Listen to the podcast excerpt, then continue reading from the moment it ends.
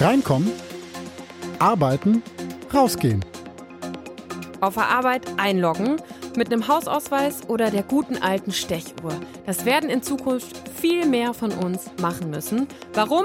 Klären wir jetzt. Deutschlandfunk Nova. Kurz und heute.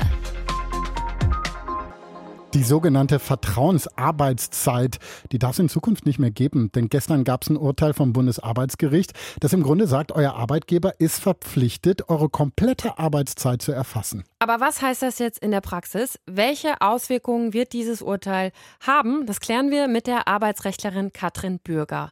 Frau Bürger, müssen wir über kurz oder lang jetzt wirklich alle unsere kompletten Arbeitszeiten erfassen? Es scheint zumindest auf den ersten Blick nach dem Urteil tatsächlich so. Allerdings haben wir ja momentan nur eine Pressemitteilung vorliegen. Wenn man die tatsächlich liest, sieht es aber so aus, als wäre der Arbeitgeber verpflichtet, sämtliche Arbeitszeiten aufzuzeichnen. Das Urteil ist ja noch ganz frisch, Frau Bürger. Viele Fragen noch offen. Äh, wie ist denn Ihre Einschätzung? Wie könnte das denn dann in Zukunft aussehen mit der Erfassung der Arbeitszeiten? Das ist tatsächlich eine gute Frage. Ich meine, wir haben ja schon im Prinzip seit 2019 darauf gewartet, dass sich was tut. In dem Moment hatte der Europäische Gerichtshof entschieden, dass die Mitgliedstaaten verpflichtet sind, ein System vorzuhalten, wonach die Arbeitszeit aufzuzeichnen ist. Dann ist nichts passiert, maßgeblich auch durch die Pandemie bedingt. Aber der Gesetzgeber hat sich schon immer mal wieder Gedanken darüber gemacht und natürlich auch wir Arbeitsrechtler und auch die Unternehmen, wie man das umsetzen könnte.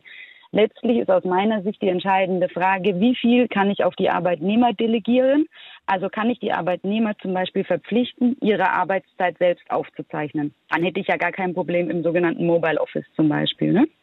Stichwort Mobile Office. Da sind ja viele von uns einfach seit der Pandemie und ja, in vielen Unternehmen wird es auch nach Corona möglich sein, mobile zu arbeiten. Glauben Sie, dass man sich dann da tatsächlich vielleicht auch darauf einstellen muss, so ein Tracking-Programm dann auf dem Rechner zu haben? Ja, glaube ich tatsächlich schon. Es gibt jetzt schon einige Unternehmen, die ich kenne, die mit solchen Programmen arbeiten. Man meldet sich morgens an, zur Pause ab und danach wieder an und am Abend ab. Oder man arbeitet mit einer App auf dem Handy. Oder aber, und dann müssen wir gucken, ob das Urteil und letztlich dann die gesetzlichen Regelungen das hergeben.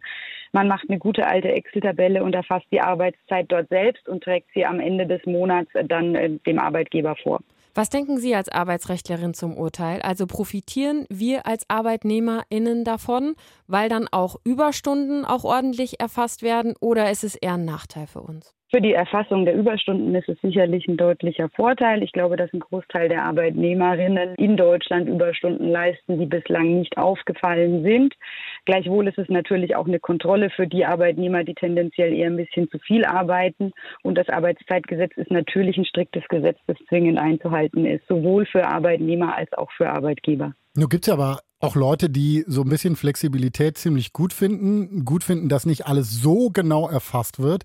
Ähm, vielleicht Leute, die sagen, hey, ich will das mit der Vertrauensarbeit weitermachen. Könnte man dann sagen, ja, das geht dann vielleicht mit einer Vereinbarung mit Arbeitgeber oder Arbeitgeberin dann trotzdem? So wie es momentan aussieht, tatsächlich nicht, weil wenn das Gesetz sagt, dass die Arbeitszeit zu erfassen ist, dann ist sie zu erfassen. Da gibt es auch keine Ausnahmeregelung. Wir müssen schauen, wie dann die gesetzlichen Vorgaben am Ende des Tages sein werden. Was funktionieren dürfte, wäre die sogenannte Gleitzeit sodass ich meine Arbeitszeit innerhalb bestimmter Regelungen selbstständig bestimme und es damit ausgleichen kann, wenn ich einen Tag ein bisschen früher gehe und einen Tag ein bisschen später. Und trotzdem wird die Arbeitszeit dabei aber ja aufgezeichnet. Das Bundesarbeitsgericht hat gesagt, die Arbeitszeit muss genau erfasst werden. Vertrauen-Arbeitszeitmodelle sind nicht in Ordnung, nicht ausreichend. Was das für uns in Zukunft bedeuten könnte, hat uns Arbeitsrechtlerin Katrin Bürger eingeordnet. Ganz herzlichen Dank. Deutschlandfunk Nova.